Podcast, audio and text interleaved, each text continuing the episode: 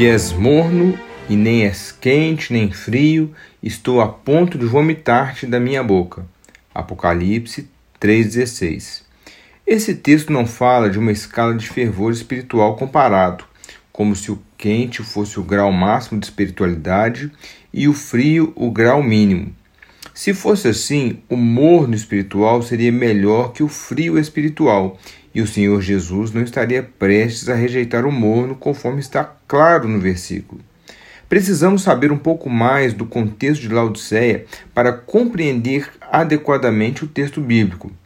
Laodiceia era uma cidade muito próspera que se orgulhava de ser um centro financeiro importante comercializava a melhor lã negra e tinha uma escola de medicina respeitada mundialmente na época. Contudo, Laodiceia tinha problema de escassez de água. Assim, a água utilizada pela cidade era recebida através de aquedutos de cidades vizinhas. A água que chegava em Laodiceia vinha de Colossos e Herápolis. Colossos tinha água fria e Herápolis águas termais. A água de Colossos era refrescante e a água de Hierápolis era medicinal, trazendo vários benefícios à saúde. A água dessas duas cidades, ao serem transportadas por aquedutos até Laodiceia, mudavam as suas características. A água fria de Colossos aquecia durante o trajeto. A água quente de Herápolis esfriava durante o percurso. Dessa forma, todas as duas águas chegavam mornas em Laodiceia, perdendo as características que as faziam distintas em seu uso e função. Dada essa explicação, precisamos ter em mente que o Senhor Jesus está fazendo uma advertência à igreja em Laodiceia, mas na verdade é uma advertência feita a todos os que leem a carta até hoje. Ao ler a carta, não devemos pensar somente naqueles crentes de Laodiceia, precisamos pesar os nossos próprios corações na presença de Deus. A igreja de Laodiceia não era uma igreja que atendia corretamente a sua vocação, não atendia às funções vitais de uma igreja cristã que tenha Cristo como centro, as Escrituras como regra de fé e prática e que glorifica a Deus acima de tudo. Por isso, suas obras não tinham utilidade.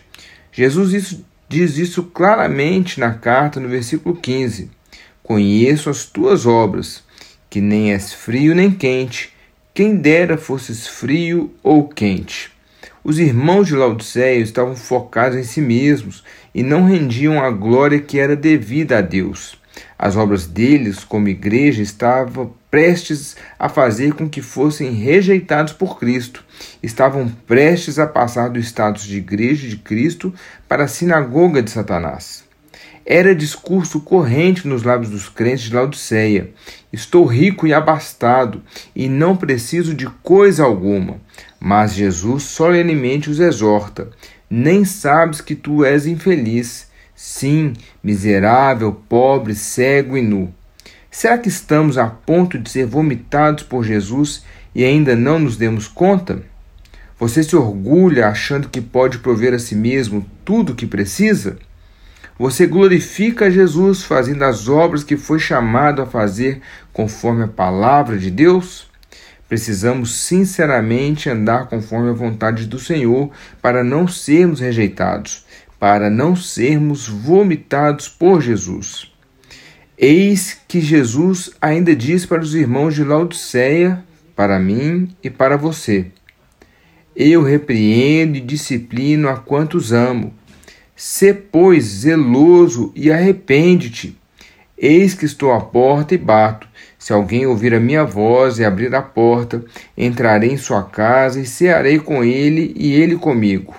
Ao vencedor, dar-lhe-ei sentar-se comigo no meu trono, assim como também eu venci e me sentei com meu Pai no seu trono. Deus abençoe você e sua família.